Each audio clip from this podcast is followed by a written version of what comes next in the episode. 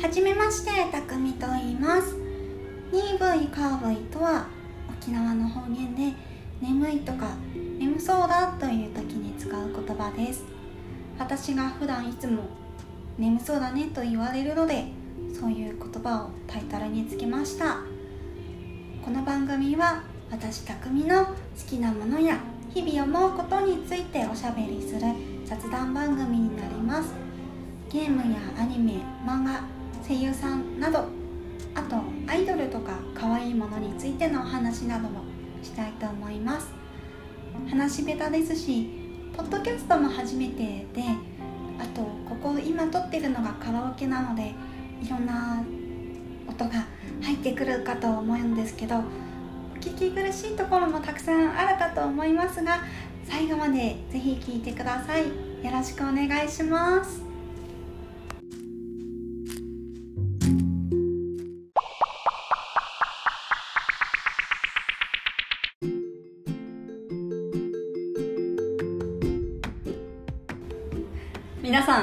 めましてたくみと言います。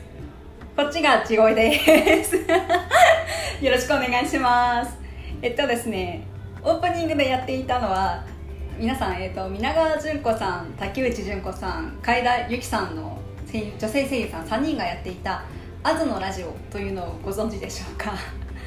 えっとですねそのお三方は少年声の声優さんとして有名なんですけれどあの仲が良くてですねその昔ちょっとラジオをやっていましてニコニコ動画とか YouTube で多分検索したらすぐ出てくると思うんですけどあの大文字アルファベットの大文字で AZU で「AS」のラジオで検索していただくと多分再生数が一番多いものがですね確かタイトルが「龍馬と富士とナルトが萌え語にチャレンジ」みたいな感じのタイトルのものがありましてお三方がですねちょっと可愛らしい声でトークをすることにチャレンジするという回がありましてそれが私大好きででして それのちょっとパクリと言いますかオマージュ的なものをやってみました。いかがだったでしょうか？そんな感じでですねちょっとこれが一番最初にやってみたかったことになります。えー、オープニングで話していました話し下手というのは本当で、えー、だからあの喋りたいことをですね今紙に書いてそのリストアップしたものを順番に喋っています。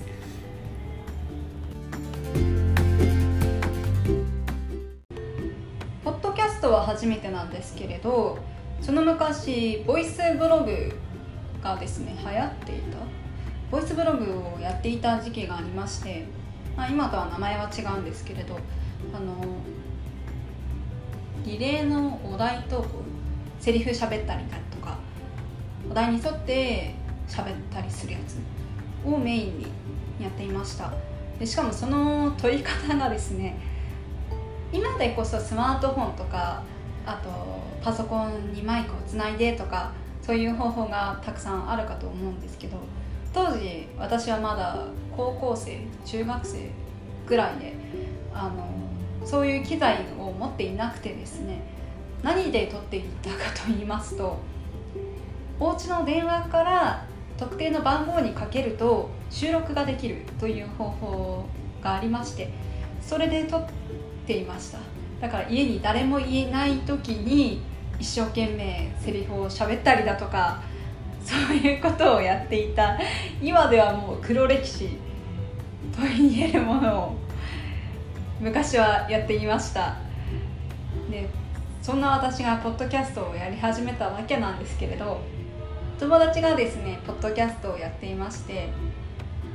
それを聞いていて楽しそうだなと思っていたのとあと昔からラジカセとかでですねあのアニメとかのセリフのモノマネをして撮るのが好きでで今ツイッターの投稿機能で声がつけられるものがあると思うんですけどそれがですね私のアカウントにはまだつきませんでちょっとやりたいことがあったけどこれではできないと思ってつまんないなと思ってじゃあいっそのことをポッドキャスト始めてみるかと思って始めてみました、まあ、やりたいことというのはさっきのオープニングみたいなこととあと一発芸的なネタがやりたいんですけどまあそれはもしツイッターでね追加された時にやってみたいと思います。まあ単なるものまねです。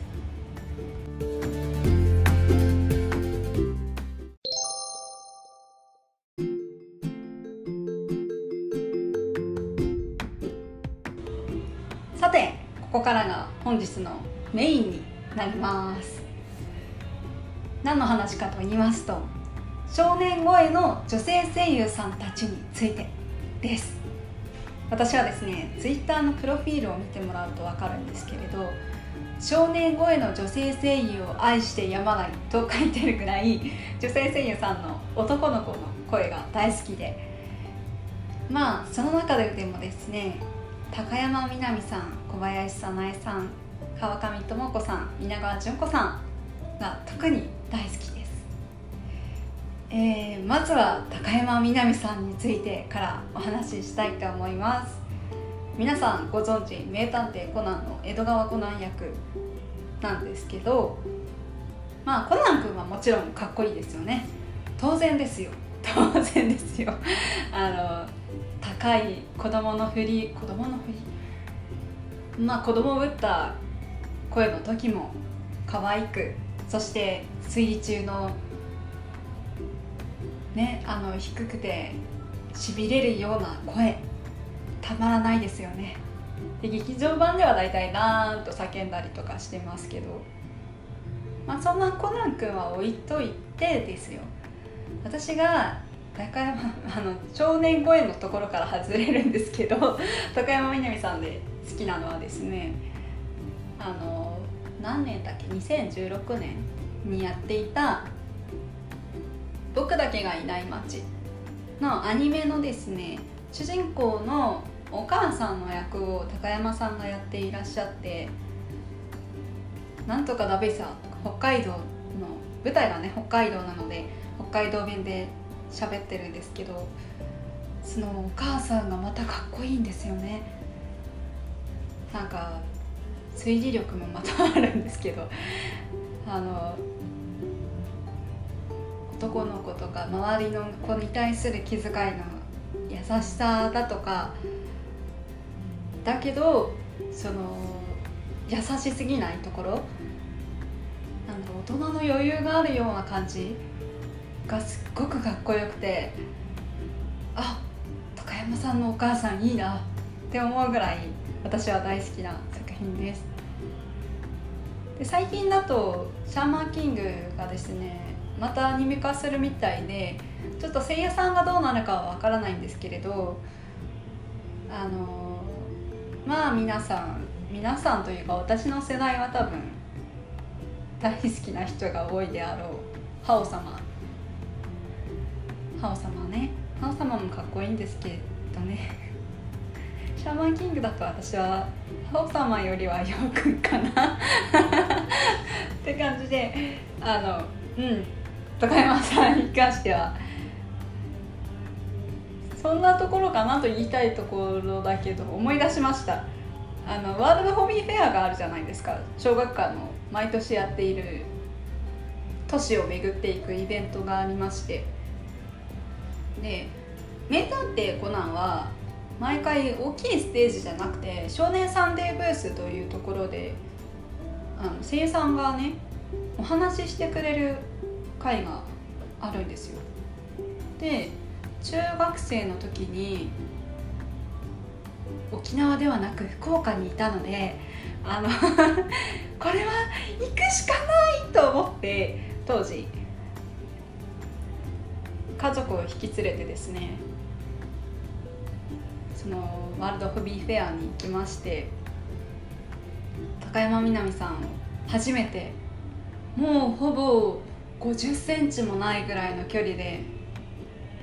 見ましてもう大感動ですよ。あのあの高山みなみさんが目の前にいるみたいな感じで私は当時興奮しまくっていた記憶しかないですね。何話してたっけな高山みなみさん。貴重な回だったのはずなんだけど。覚えてないな。またワールドホビーフェアがね開催されるような感じになったら行きたいなと思います。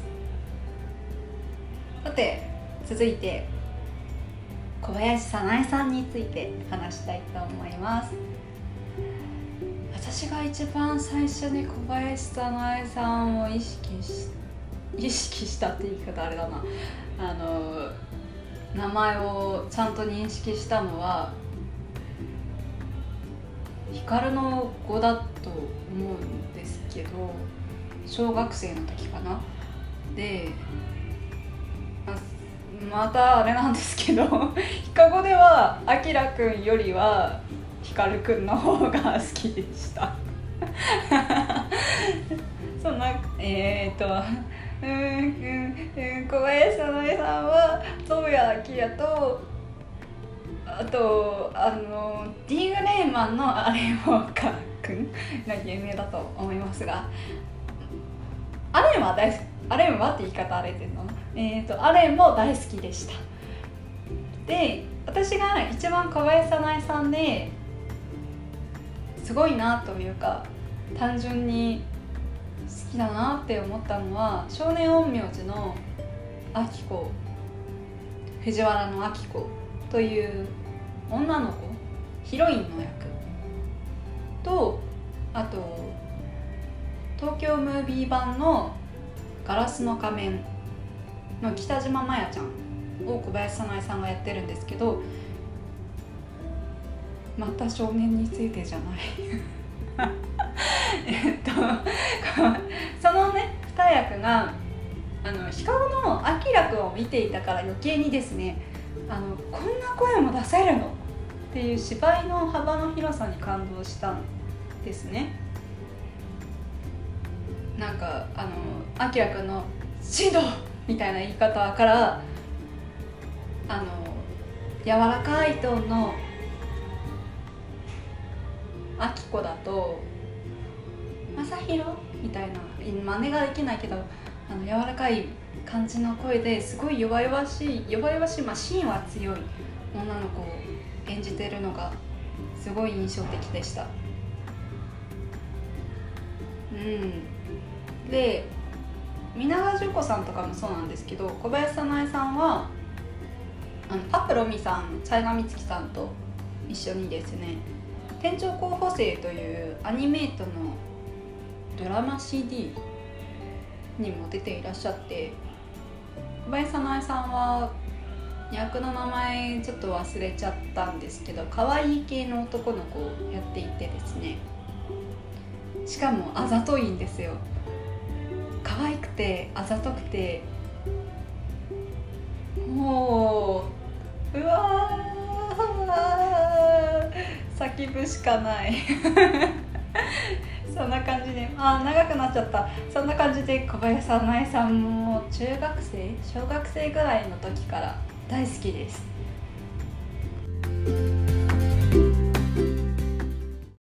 続いてですね川上智子さんについてお話ししたいと思います。川上さんはもう亡くなってしまっているんですけれど。うーん。一番最初は名前はちゃんと知らなかったけどお声を聞いていたのはカードキャプターさくらのりかちゃんだと思いますね。でその後に何かあったかな。うんちゃんと覚えてるのはやっぱり光の子進藤光くん。であとブリーチのソイホンこの二役がですね特に大好きで光の子に関してはもう漫画も超大好きででしてあのタイがいなくなった後の光が大泣きするシーンだとかもう GO をやめると言った後泉さんとか周りのね人たちが心配して泉さんが家にやってきて進藤打ってくれとお前のためじゃない俺のために打てと言って対局するんですけどその時の光が立ち直るシーンとかを大好きすぎてモノマネをねめっちゃするのが私の中で一時期流行りましてあのワンシーン含めて全部真似をするというシーン再現芸みたいなことをよくやります。そういうことをブリーチのソイフォンのあの夜市様とのねシーンでもやっていまして。まあそんな感じで川上智子さんに関しては芝居と作品が大好きすぎて超真似をしていましたね。でもだからといって似せられるわけではないんですけど。光くんはあの大泣きのシーンもいいしあと最初の割と最初の方の生意気っぽい感じ。そんなことも知らないのかよみたいなサイに対する当たりのちょっと強いところとかがもう可愛いですよね。でヒカオはキャラソンがあるんですけど新藤光君だと「空と光る風」という曲がありまして空は多分サイがいなくなる前か直後ぐらいで光る風は設定的にサイがいなくなってちょっと経った後もしくは立ち直ったぐらいの時の設定なんですけどもうこの時点で光くんはですね中学1年生から中学3年生ぐらいになっているので中学1年生じゃないな最初。いや中1最初の空がどの時期の設定なのか正直分かんないんですけどでも年度は経って成長しているんですよ。でだから空の時はすごく川上智子さんのなんだろう光っぽい可愛い感じがあるキャラソンなんですけど光る風はしっとりした曲で、まあ、空もしっとりはし しっとりした曲でなんか成長した光が見られる聴ける曲としてとてもおすすめです。最後にですね皆川淳子さんについてお話ししたいと思います。皆川淳子さんとの出会いは越前龍馬くんテニスの王子様越前龍馬くんなんですけどそのテニプニとの出会い方が私特殊で特殊なんですよ。あのテニプリのアニメから入ったんじゃなくて小学校6年生の春休みにですね小学6年生になる春休みですね。幼なじみが我が家にゲームを持ってきましてで私にこれをプレイしてくれと 言うんですよ。なんで自分でプレイしないのかよく分からなかったんですけど私にプレイをしろと言って渡してきたのがテニスの王子様の何だったっけなタイトルは忘れちゃったんだけどあのちょっと乙女ゲームっぽいアドベンチャーゲーム？主人公の女の子が越前家にですねお世話になることになってでダブルスを組んだりして最終的にめちゃくちゃ仲良くなると恋人になれるのかな。そこまでのところには至らなくてですね。仲間エンドで終わった気がしますでそれが声付きだったんですよ。確か。それでその何も知らないテニスの王子様 の主人公の声越前龍馬くんの声にドハマりしてですね。でストーリーを何も知らなかったからそこからテニプリを見始め幼なじみのお家でその蔦屋から借りたテニプリをですね関東大会ぐらいまでは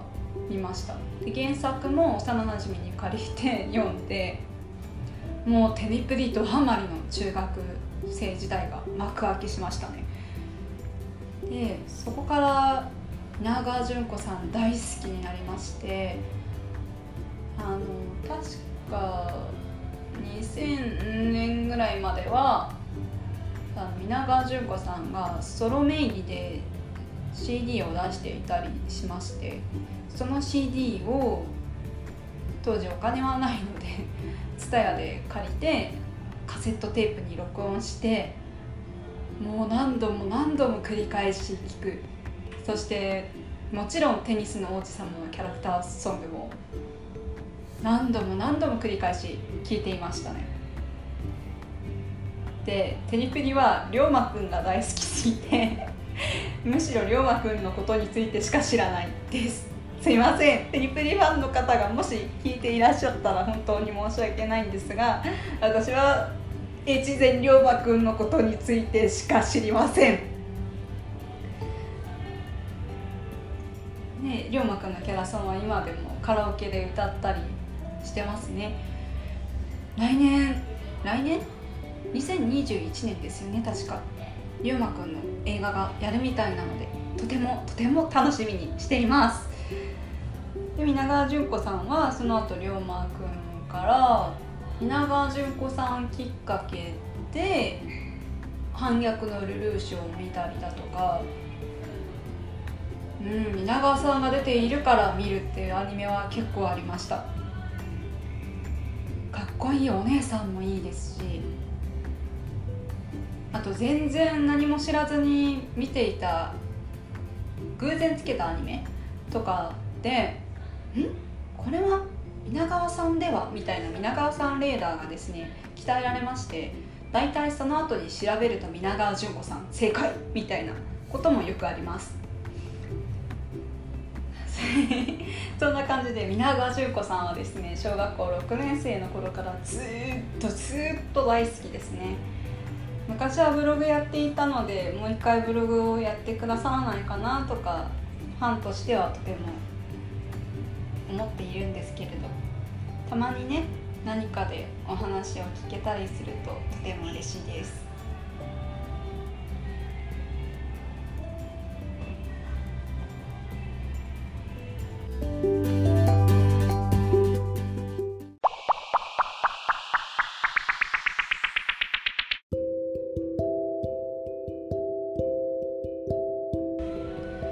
わけで本日はですね、えー、私のおふざけとあと少年声の女性声優さんについてお話ししてきましたがいかがだったでしょうか？収録場所の関係でとっても聞き苦しいこともあったと思います。あと私の話し方もとても拙かったと思うんですけれどまあそれは次回どうにかできたらいいなと思います。話す練習を頑張りたいです。うん。まあもし私に何か質問があったりしたら今はちょっとメールアドレスとかは解説していないのでうんツイッターがいいかな？ツイッターにメッセージをください。ツイッターはですねユーザー ID ID だっけあれ？アカウント ID はえっと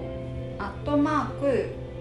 TKTK1307 名前が匠でやっておりますのでもし何かありましたらそちらへお願いします、えー、それではまた次回お会いしましょう。最後までお聴きくださりありがとうございました。それでは。